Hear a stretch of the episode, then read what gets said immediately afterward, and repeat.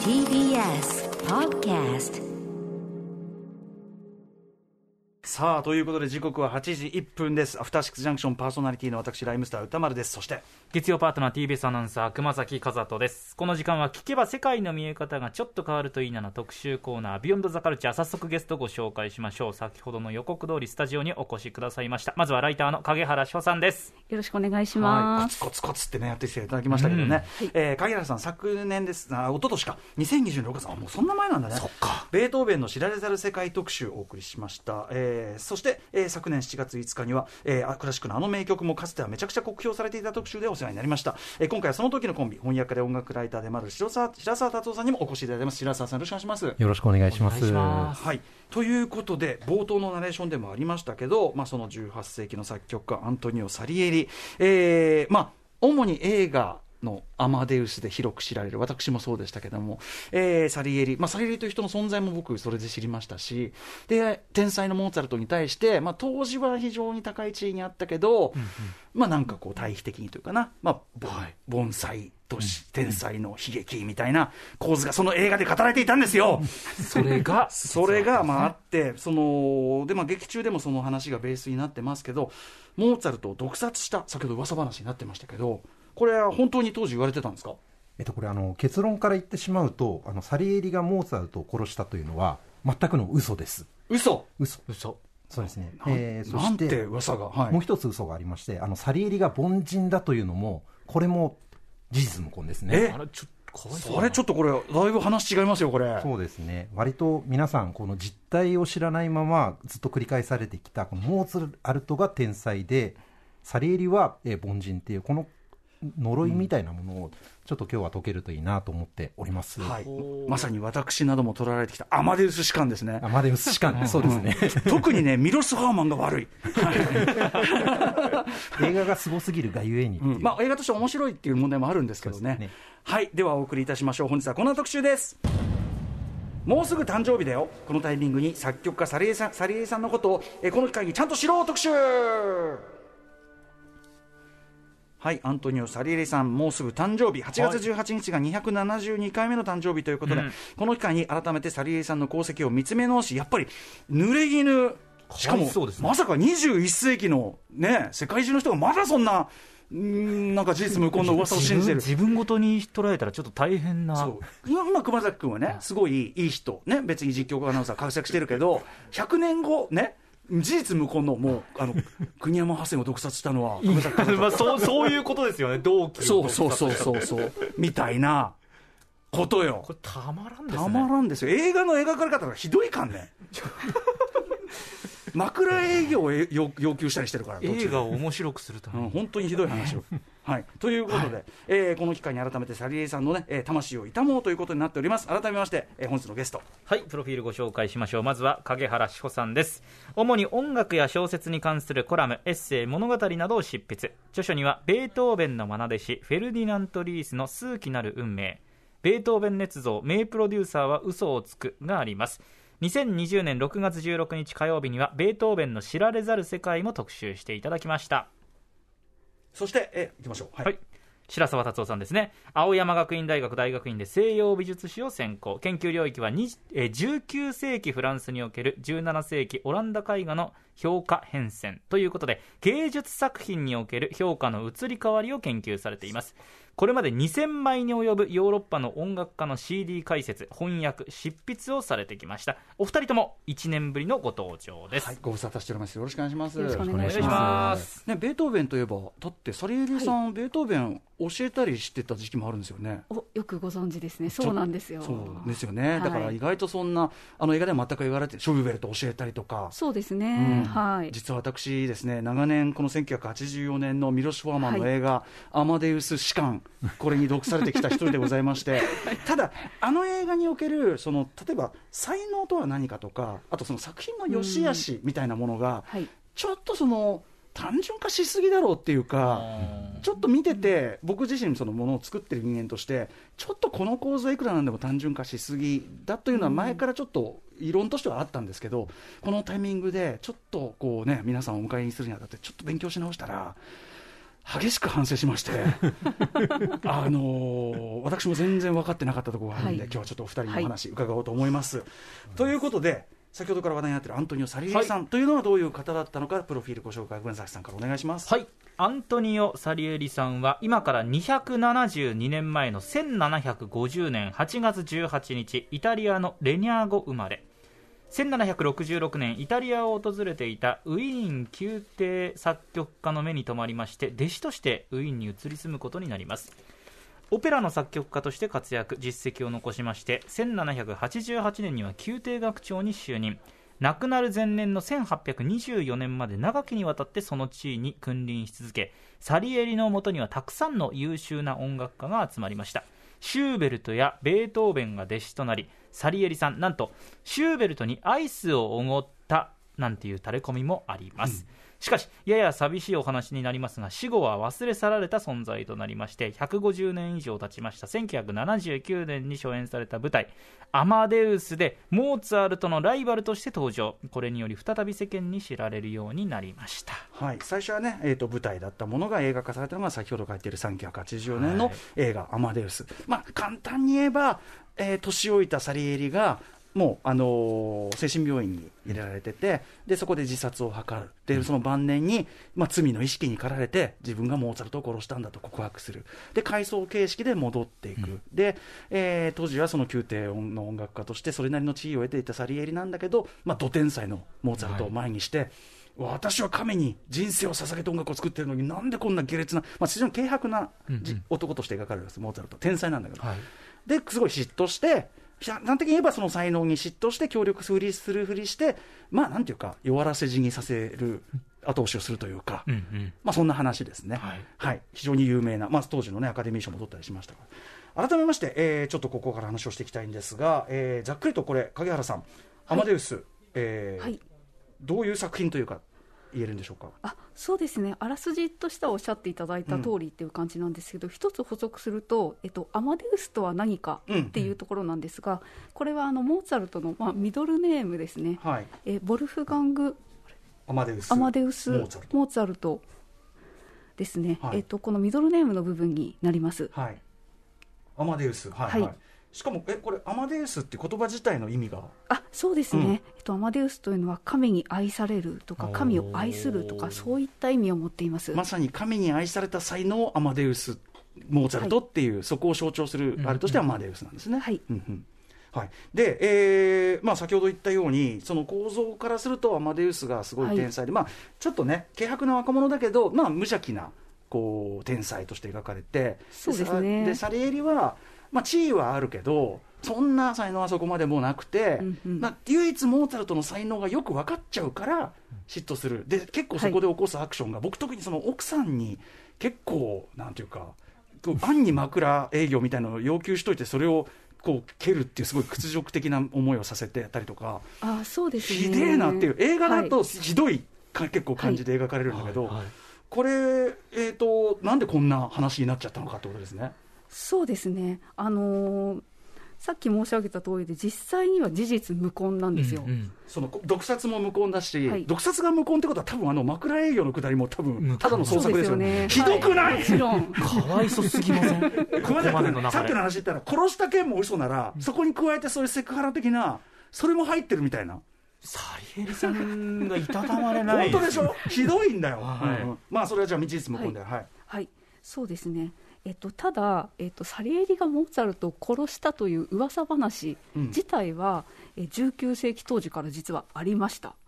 当時、そのまだ、うんうんうんうん。えっと、モーツァルトが死んでかモーツァらサリエリがルトが死んで、サリエリがまだ、えっと、おじいさんになって生きてる頃です、ね、結構年数ありますよ。30年ぐらいあるのかな？そうですね、30年ぐらい空いてるんですけど、まあ、サリエリ70代で、普通ならこう平和な老後を過ごしてるとええ。ええ思える、まあ、まさにその最中に、その噂が起きてしまったってことに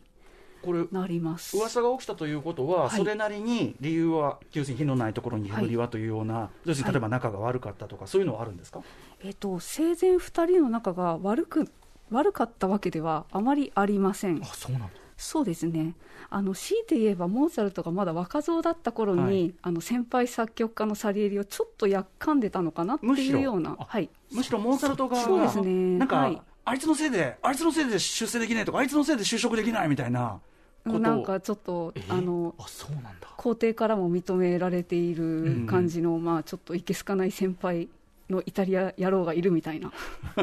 サリエリさんのことをそう思ってたってことですか？そう思ってた。ちょっとへちょっとなんていうかな偏見とうん。違い妄想みたいなね。むしろモーツァルト側があった。はい、そうなんですよ、ただ、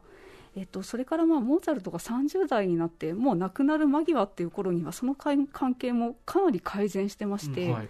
えっと、サリエリがモーツァルトのオペラ、魔敵をあの自ら見に行って絶賛してるうんうん。あのくだりがあったりとか、モーツァルトがそのことをわざわざ手紙に書いて、すっごい喜んでいたりとか、うんうん。うんそういうのがあったので、むしろモーツァルトが亡くなる前は、関係が良かったんじゃんっていう、なるほどなるほのぼのな関係になってたんですよ。うんうんうん。なるほどじゃあ、はい。だからサリエリあの劇中でもサリエリがそのモーツァルトの才能を認めてたってとことかもね、まあ多分そうでしょうっていう感じなんでしょうね、もうそこはサリエリの側はずっとそうだと思います。なんかモーツァルト演奏会のなんか面目に選んだりとか結構そうですね。フラットなっていうか感じですもんね、そうですね、サリエリ・モーツァルトの作品、結構演奏したりとかね、うんうんしてます。はい、じゃあなんでこんなことに、はい。ですよね。うん。えっ、と、サリエリが晩年の頃にいきなりその噂が立ってしまいまして、あそれまで順調に。そうですね。それまで普通にやってたんですねね。そうですね、もう普通に、お互いは個人的にはすごい普通にできてて、うんあのうん。仲の良いまま亡くなったり、評価もしてモーツァルト死んでから結構何十年20年ぐらい30そう年あって、ですねこの間、ちょっと時代が変わりまして、はあはあそのまああのもうあのサリエリはイタリア人なんですけれども、ええ。まあ、モーツァルトと同じようにそのドイツ語をしゃべる人たちの都であるウィーンで活躍してたんですね。でえっと、サリエリが、まあ、あのお年寄りになってきた頃っていうのはあのドイツ人ドイツ語をしゃべる人たちが、はい。あの自分たちの文化を育てようということにすごい盛り上がりが出てきた時代でもあったんですね。うんうん。でその中でさあのサリエリとかイタリア人の、えーオペラ作曲家っていうのは何しろイタリアオペラってあの今の洋楽でいう英語の、まあ、英語圏の人たちみたいな感じですごい人気なんですよ。うんうん。でなんでウィーンなのにイタリア人がのさばってるんだみたいな空気が出てきてそもそも悪いのはあのあの年寄りの偉い人なんじゃないかっていうところでやっかみが出てきたのが多分噂の出元なんじゃないか。とここはウィーンでドイツ語圏なのに、ずーっとあの宮廷のど真ん中の偉いところにいるあのイタリア人のあいつみたいな、なるほど、その辺のやっかみが多分あのなんでしょう噂のあの火のないところに煙を立てたがった人がいた理由なんじゃないかなっていうのは言われてたりするところですね。で、そのなんかこう悪い噂立ててやろうみたいな思惑がどっかから働いたっていう。そうですね、多分。まんまとそれに乗ってしまって世の中というのが、うんあのそれであっという間にあのなんですかねサリエリは悪いやつだということのまま、はい。えっと時代は過ぎていくんですけれども、えその結構その噂立てられたの、まあ、晩年によるじゃないですか、サイレン、サイレンって、そうですね。えそれまで普通に平穏にこう働いてたのに、噂立てられて、そこからサリエさんってこうどうなっていっちゃうんですか？で、あの、なんですかね。で、本人は、まあ、そんな中で、あの、なんでしょう、ちょっと、あの、まあ、病院で、まあ、最後は亡くなっていくような形で、まあ、不遇の最後っていう感じになっちゃうわけですよね。それまですごい、あの、盛り上がりがあったのに。しかもこれ、あのものの本とか読むと、結構無実罪、無実を訴えて、はい。みんなに当然のことながら言ってんのに、なんかあんま信じてもらえない、そうなんです買ったよ。そうなんですよ。よね。もう、多分時代の空気みたいなのも結構あったんだと思うんですけどね。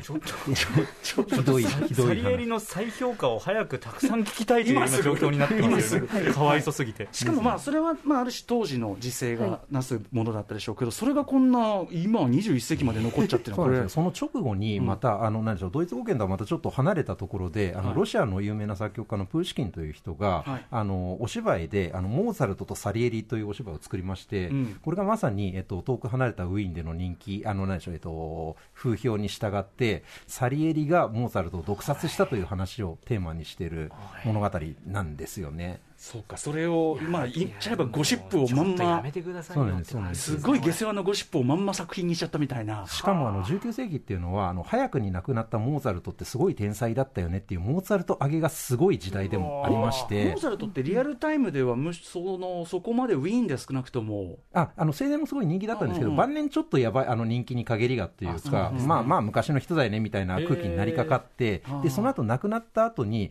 やっぱりすごかったの勢いがすごかったんんですよ。まあ、モーツァルトもすごいんでしょうけど、もちろん今の我々が聞いても、でもなんかこう、様子、ね、早く亡くなったロックスターが神格化されるような。そうそうですね、そうですね、まさにそんな感じで、うん。あの二次創作とかもすごいたくさん盛り上がるのが19世紀なんですよね。で、まあ、そんな流れの中で、そのプーシキンのやつは、えっとあのこの戯曲っていうのは2年後にドイツ語圏でもロレツィングっていう人が、はい。やっぱりあのモーツァルトの生涯よりっていうあのオペラを作って、ドイツ語を喋る人たちの間でもこの毒殺疑惑ベースの物語っていうのがさらに強化されていくっていう流れがずっとありまして。で、まあ、19世紀の終わり19 1897年に、はい。えロシアでもあの有名な作曲家のリムスキー・コロサコフという人が、うん。えやっぱりこのモーツァルトとサリエリっていうオペラを書いて、えーまさにこの毒殺疑惑路線を、えー強化してたのが、えー後のアマデウスにつながる、まあ、下地っていう感じですね。なるほど。そうですモーツァルトを上げる、モーツァルトはとにかくすごいやつだっていうことを、モーツァルト上げのための、そうなんですよあのそれでサリエリを下げるというか、もうあのそういう扱われ方になっちゃったっていう。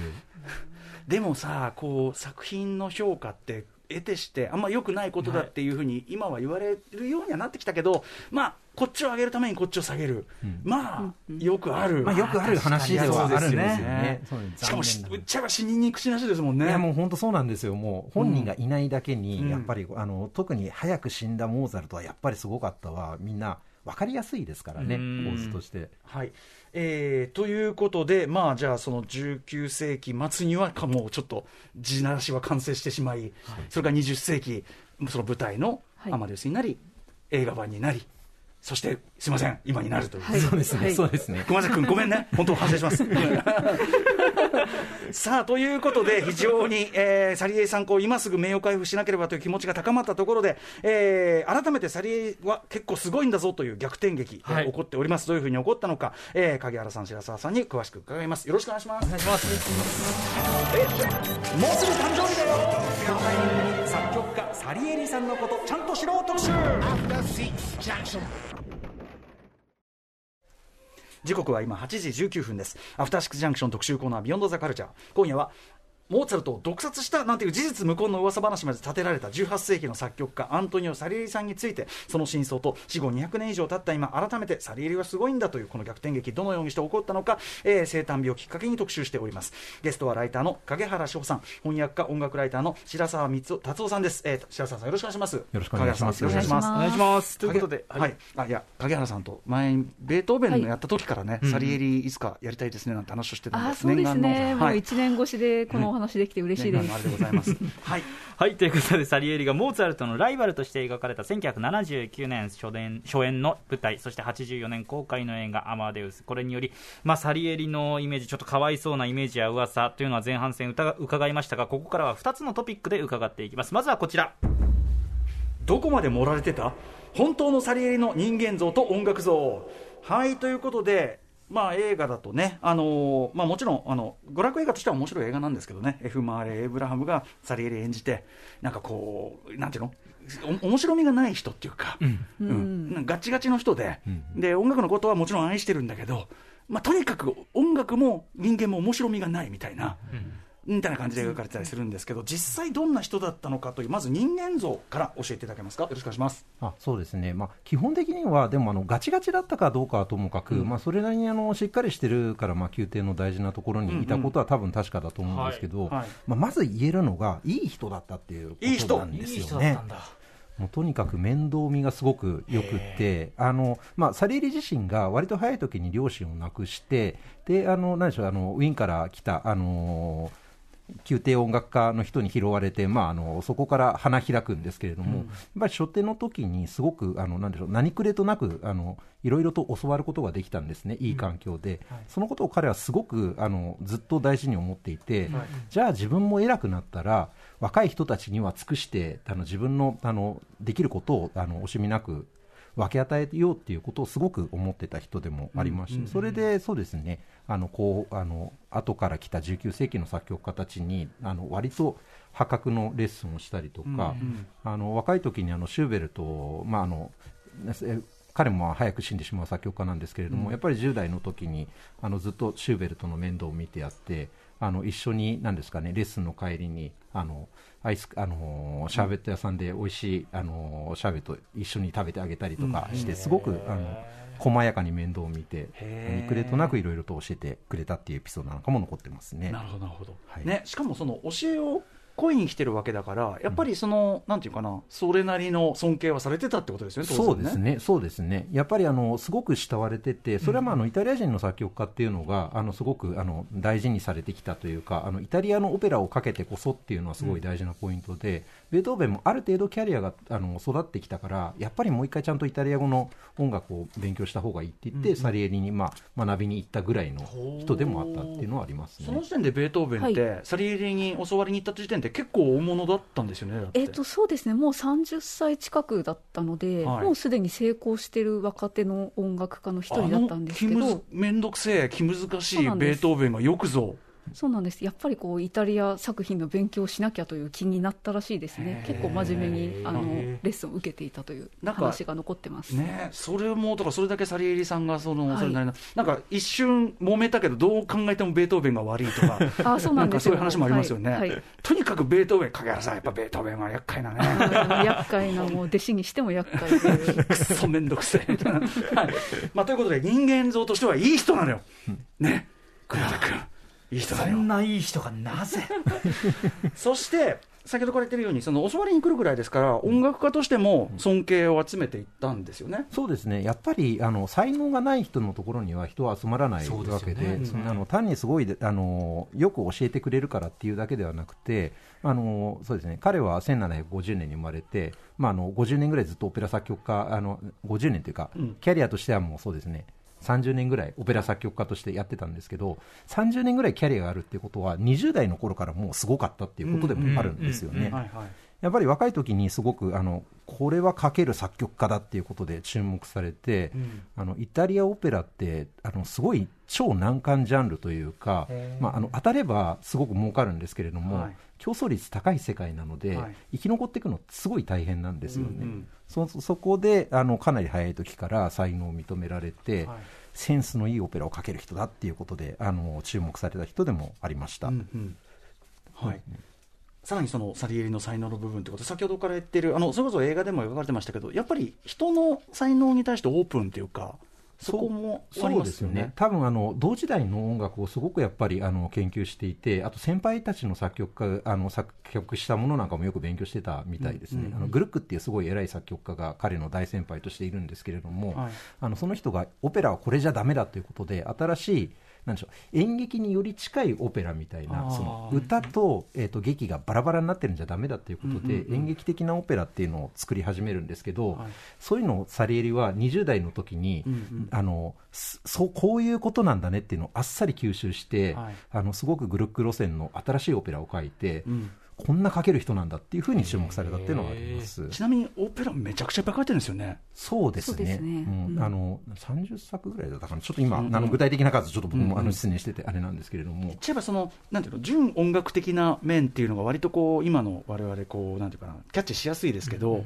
その一種こう舞台その物語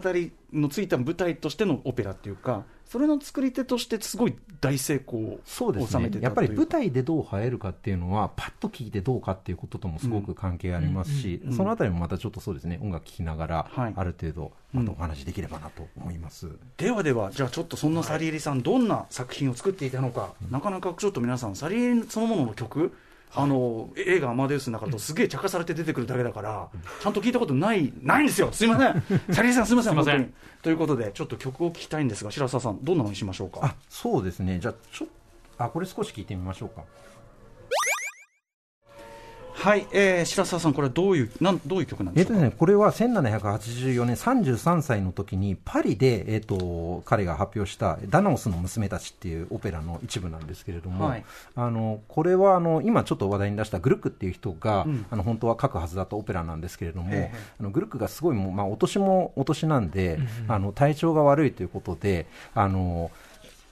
ごめん、あの若いサリエリ君、ちょっとこれ書いてくれないかっていうことで、台打ちで書いたんですよ、でもあのグルックが書くっていうことになっちゃってたんで、はい。あのしょうがないので、グルックの作をサリエリっていう若い人が少し助けたみたいな感じで発表したんですね。へそしたらめちゃめちゃヒットしすぎまして、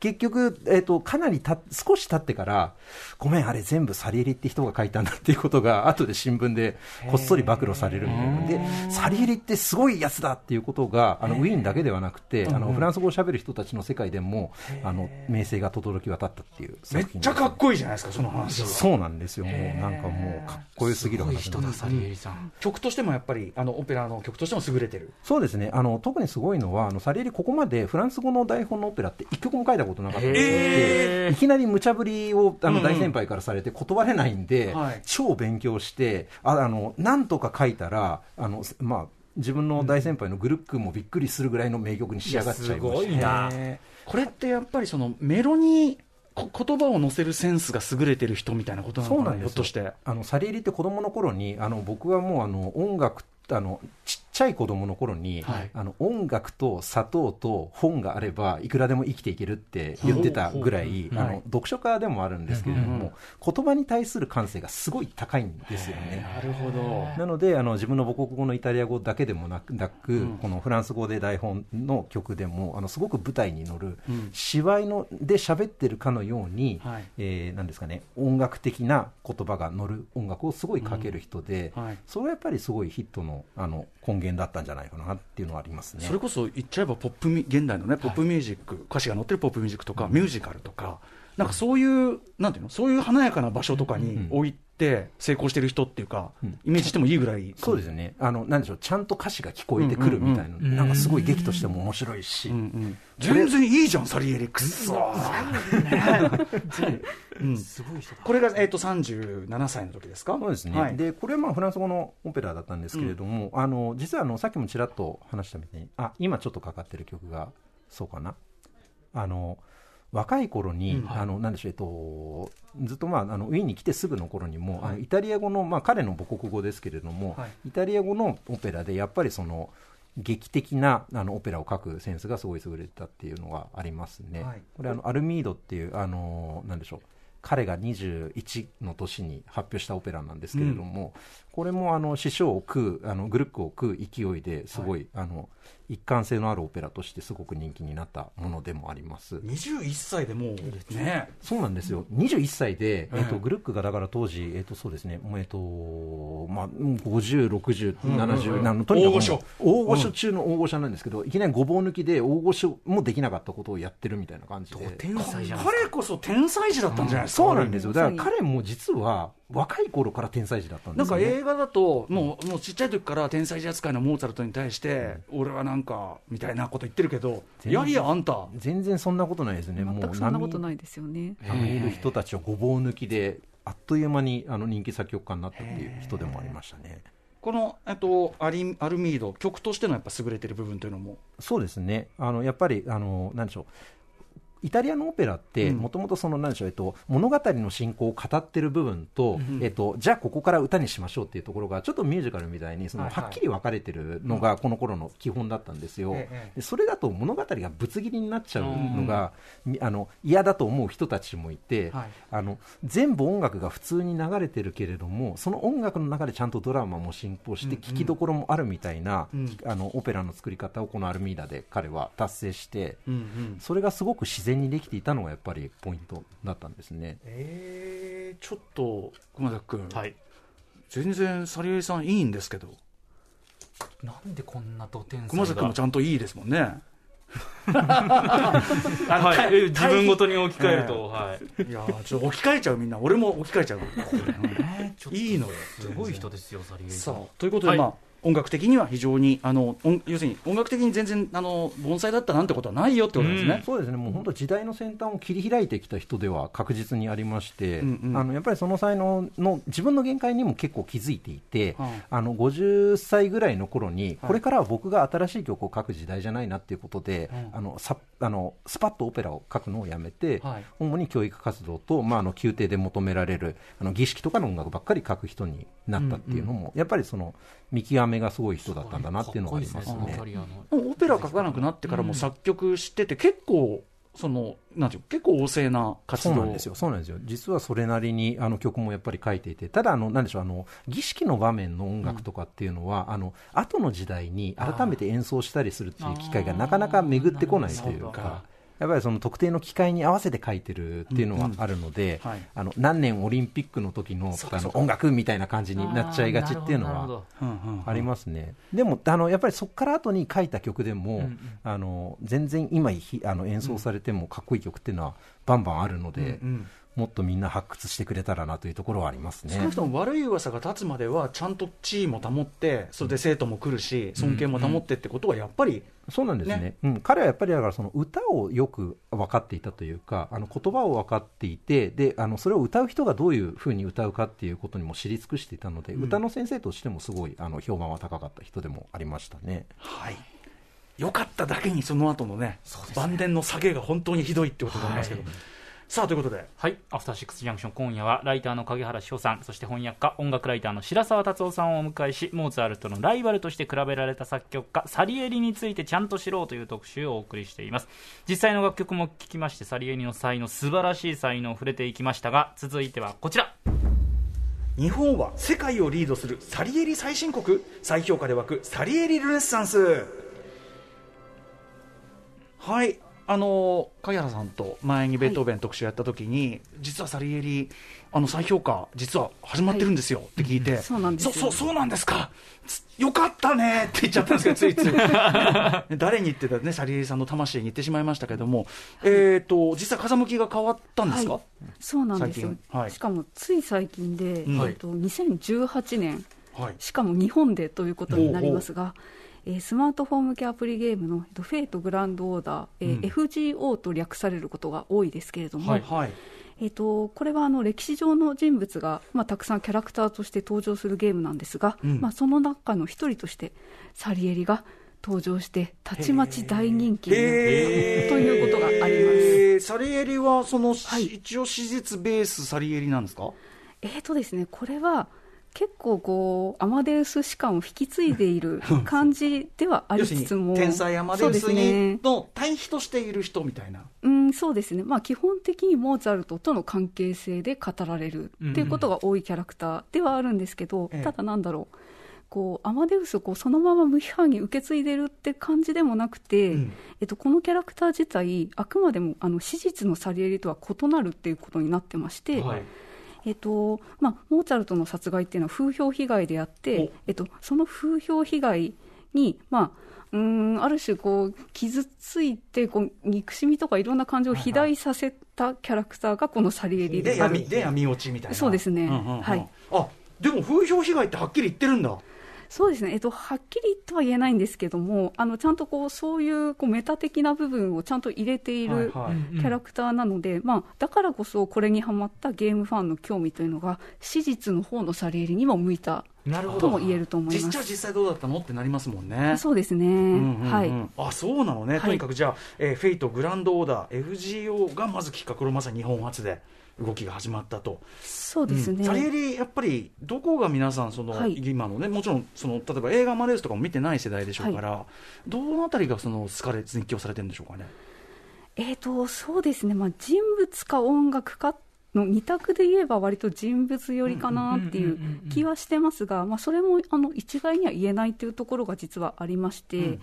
えっと、この FGO ブームによるこうサリエリの盛り上がりがきっかけに、あの結構、まあえっと、例えば演奏会が、はあの催されるようになったりですとか、あの過去の CD が売れるようになったりですとか。えまあ、そういったこともあったりとか、あとはあの当然人生にフォーカスした本ーも、あのいろいろ出たりはしてるんですけれども、はい。まあ、そういう感じでこう結構総合的に盛り上がってるかなっていう感じは受けていますね。すごい注目されるようになりましたよね、あのガチガチにあの研究者としてサリエリを研究してた人たちとか、はい。演奏家の人たちもあのサリエリ、もっとちゃんとあの紹介しなきゃっていうことになってきたのが、あのこれ以降の流れでもありますね。僕今回このタイミングであのあの拝読させていただいた水谷明さんかな、えーサリエリ生涯と作品という、これあのしかも復刊 .com で、そうですね。あの声が寄せられてもう出たのは最初の版が出たのは結構前だけど、まさにゲームの影響であの復刊の声が非常に高まって出したってことあのまさにそうですね。書かれてて、はい。まさにそれこういう本が出直すぐらいってことですもんね。そうですね。もうそういう感じの大ムーブメントになったという感じがありますね、しかも一旦そはい。の真実の話を知ると、アマデウス士官が今まで強かった分、なんか、サリエさん、ちょっとこう名誉復活させてあげたいって気持ちに、みんな多分より応援のうん思いが、書きたれてられますよね、多分ね。そうですね。それもあるのかな、はい。えーちなみにそのでも音楽面、やっぱりそのサリエリの音楽が今までこれまでそうなんていうかな、それほど伝わってこなかったのは、いくつか理由があるんでしょうか？そうですね、多分やっぱりここがすごい難しいところでもあるんですけれども、まあ、あの人物としてのサリエリっていうのがすごく注目されるっていうのは、やっぱりそれだけあのアマデウスの中でも、はい。あのキャラキャラの立った人としてまあ紹介されてきたっていうこともあるとは思うんですね。うん。なので音楽の実態がなかなかついてこないっていうのは、あの昔の曲っていうのはその楽譜をきちんと演奏できるようにするにも実はちょっと結構時間がかかったりとか、あの研究家がそれなりに準備にあの時間を要するっていうことなんかもちょっと背景にはあったりしますね。楽譜があるからポンってできるってもんじゃないっていうことなんですね。そうですね、そうですね。ただその中でも、やっぱりあの、やりたいというか、あの、楽譜をパラパラっとめて、やっぱりあの、分かる人には、これすごいんじゃないのってちゃんと分かるわけですよね。で、それを読み解いて、あの、モーツァルトだけがすごいんじゃないっていうことというか、サリエリって実は本当はすごかったんじゃないかっていう勢いっていうのは、あの、もう、あの、何でしょう。それこそアマデウスの頃から、うん。なんとなくやっぱりあのじわじわと準備されていて、はい。それで結構実はサリエリの音楽っていうのは録音は増えてきてるっていうところはあの確実にありますね。なるほどなるほど、うん。あと先ほどから言ってるそのサリエリの主な強さがやっぱ言葉が載ったもの、オペラであるっていう、そこがこうなんていうのモーツァルトの波及力はい。とかに対してこう特に時代が経てば経つほど？そうですね、まあ、特に日本の中でのクラシックファンというのはこう全体的にやっぱり言葉のない曲の方がまが人気だったりとかまあ、そもそも外国語なので、うん。なかなか重要するのは難しいという、えー、と考え方もありつつも、はい。ただ FGO ファンに関して言うとおうおうおう。結構なんかそこにこだわらずに割とこうフラットな感性でオペラをサリエリのオペラに触れて、うんうんまあ、いい曲ですっていう感想があったりとかしたので。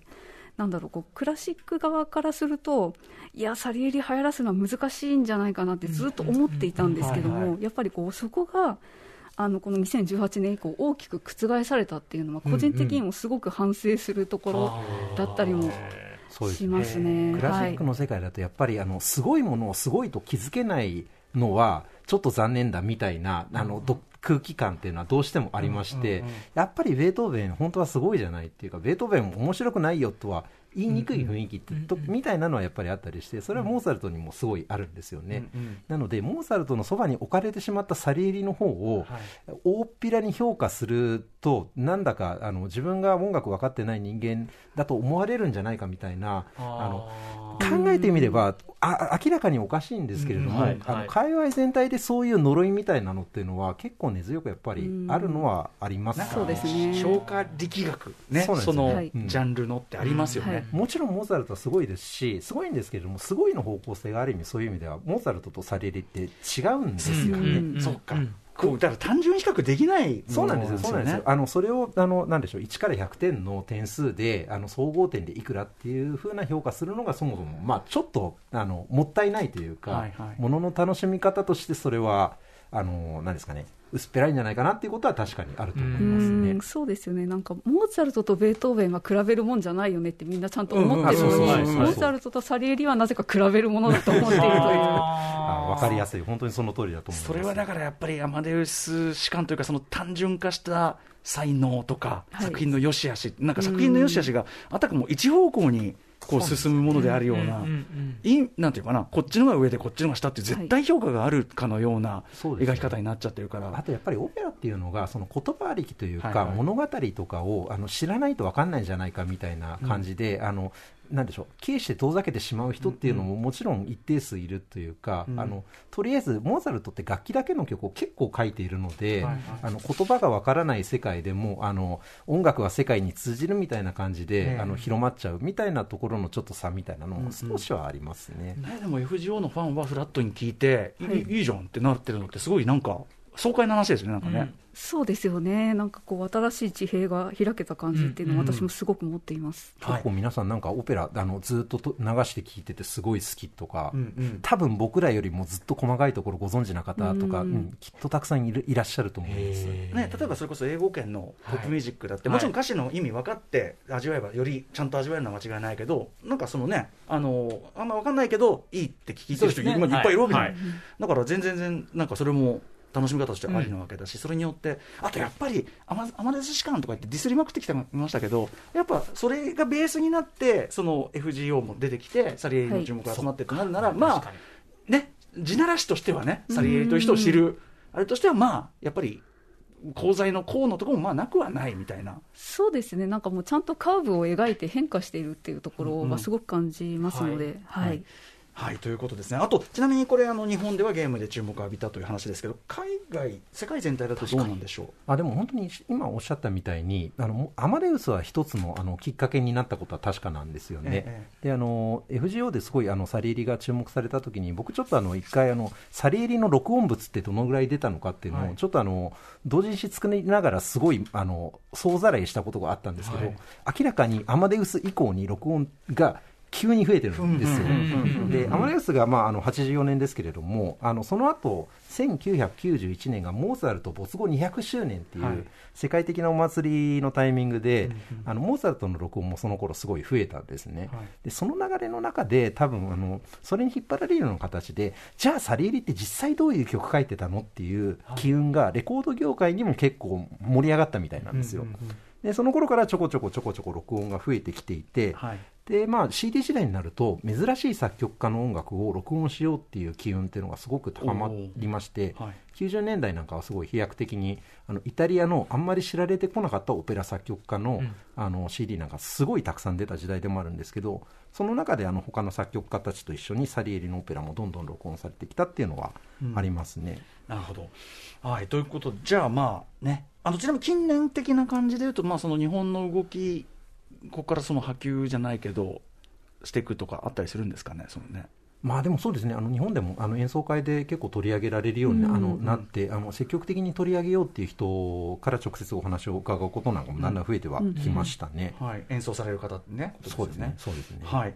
まあとにかくこれですよ、はい。つまり、あのー一応史実をベースにしているという触れ込みの映画だけど、うんまあ言うても僕やっぱ僕ね見直し見直したんですけどやっぱりねその18世紀とかのウィーンで英語をペラペラ喋ってる映画なわけで、あのーまあフィクションなんですよね。まあそれはでねだからこれとそれとこれとは話が別というこうちゃんと肝に銘じてはい。こういうの見ないと、なんかこういうもんだって思って歴史認識をしちゃうのってこれこれに限らずですけどあよくありますよね、ますね。まあね。大河ドラマとか漫画とかでまあ取り上げられると、どうしてもやっぱりそういうものだと思ってしまうっていうの、まあ、あの一つのその典型があの、まあ、あのサリエリとも関係ある人物ですけれども、マリー・アントワネットですね、うん。まあ、これもあのすごい歴史的なあのいろんなうん。新しい、えっと20世紀に至るマリー・アントワネットという人物の評価史っていうのも、まあ、はい。ちょっと独特ではあるんですけれども、うんうんその中でやっぱりあの「ベルサイユのバラ」という作品の影響力っていうのはすごく強くて、えうんあのどうしてもあのマリー・アントワネットとルイ16世断頭台であのついと消えた、うん。あの2人のあの最後の、まあなえっとブルボン王朝の一回革命前の,、うん。あの王様と王妃様っていうのは、うん。うんあの民衆からあのお金を絞り取った悪いやつだみたいに言われてますけど、実際史実をたどってみると全然そんなことはなくて、あのその前の世紀からずっと王様たちが散々浪費してきたツケを全部どうにかしたいと。してあのすごい努力して民衆はどうどう接したらいいのかっていうのをものすごい考えてたのがルイ16世っていう王様だったんですよね。はいでそれに、あえっと、そのルイ16世と、まあ、あの何でしょう、えっと、一緒にやっていたあのマリー・アントワネットも、やっぱりすごくあの心の優しい人で、あのルイ16世とのあのそのが、あの遺言として残した言葉として民衆を絶対恨んではならないっていう言葉を、あの自分も死ぬ時までやっぱり手紙に書いたような人でもあったんですよ。やっぱりこれもあのベルバラ士官っていうのはすごいあの呪いになってしまっているところは今もあって、やっぱり何かちょっとあの何でしょうあの政治の世界で、はい。あの気の気に食わないことをしている人がいると、あいつはあのルイ16世だマリー・アントワネットだみたいに言うのは、やっぱりちょっとあのあんまりいいことではないというか大して知らない違う国のあの偉い人っていうのを引き合いに出すのはやっぱりちょっと問題なのだなっていうのをやっぱり知れば知るほど自分たちも注意しなきゃいけないなって思っちゃいますね。もうサリエリみたいななんつってね。あそうですよね。よく言われますよねそれも、うん。そういう時は今後は、サリエリみたいになってるのはこれどの部分 そ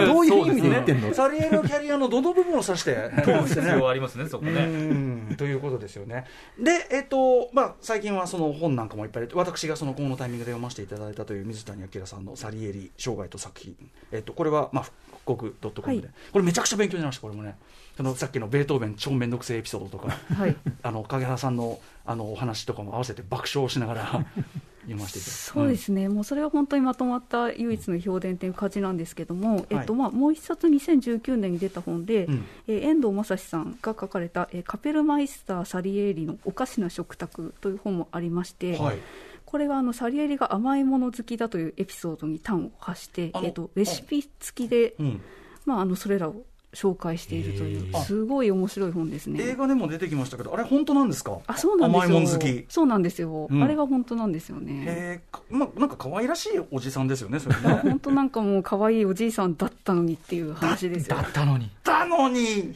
そうですね、この本もなんか、その表紙はすごい、あのまあ、サレ入りの甘いもの好きにあの合わせて、あの、はい。お菓子のあの写真が出てる、あの、なんとなくポップそうに見える本なんですけれども、はい。あのこの著者の方はあの、音色機構っていう、あの歴史的な、あの過去の、えっとどこかの歴史的な、えっとここではないどこかの料理をはい。検証して再現して、あのみんなで食べるっていうイベント音食機構っていうイベントをずっとやってた人なんですけれども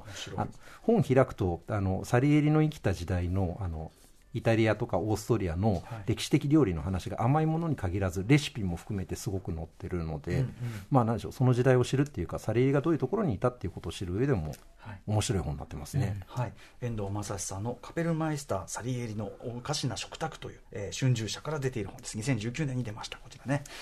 はい。ということで、えーだいぶ終わりにも差し迫ってまいりましたのでちょっとまとめにいきたいと思いますが、えーサリエリ、まあ、再評価、まあ、始ま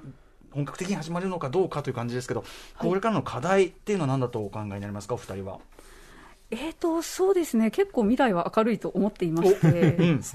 例えばこう千葉大学の文学部さんでこうサリエリを読むゼミというのもやってらっしゃってこれサリエリの伝記を原文で読むっていうゼミなんですけども、はい。まあ、あのこれは本当に FGO ブームに端を発して始まったゼミらしくて。すげえな。そんなゼミが。そうですね、でもこういうところから本当に未来のサリエリ研究者が現れるっていう期待がありますよね。でもそういうことだよね、はい。とあるそのフィクション物語で興味持って研究者の道に進む全然あるもんねそれはね。そうですね、はい、あの私自身もアマデウスがきっかけで音楽興味持ったので。あ、まですみませんさっきからディスりました、ミロミロシ・フォーマンが悪いっつってねもうディスりいやいましたやいやいやいやいや。いや、うんまあでもまあそういうことですよね、うんうん。同じだと思います。なるほどなるほどじゃあゼミが開いたりもされてるし、はい。ということですそうですね、はい。まあ、やあの世界的にもやっぱりサリエリはあの評価されるようになっていて、あのまあ、あの最近その、なんですかね、ここであのさっきもかかったあのダナウスの娘たちとか、アルミダとかを録音したあのクリストフ・ルセっていう指揮者が、あのすごくやっぱりあの18世紀のやり方でオペラをやるとこんなにかっこいいんだっていうことで、どんどん新しい録音を出してくれていて、あその演奏の仕方っていうかそのえプレイの仕方に発そうですね、見があるんですか？そうですね。あの18世紀流にあの作曲家が知っていたようにやるとこんなにかっこいいんだよっていうことをまあやるムーブメントっていうのがクラシックの世界であのここ数十年あのブームでもありまして、その流れの中でサリエリの進化が改めて、あのきちんと見直されてるっていうのが今の流れで、うん。あのもうすぐあのまたあの新録音っていうのは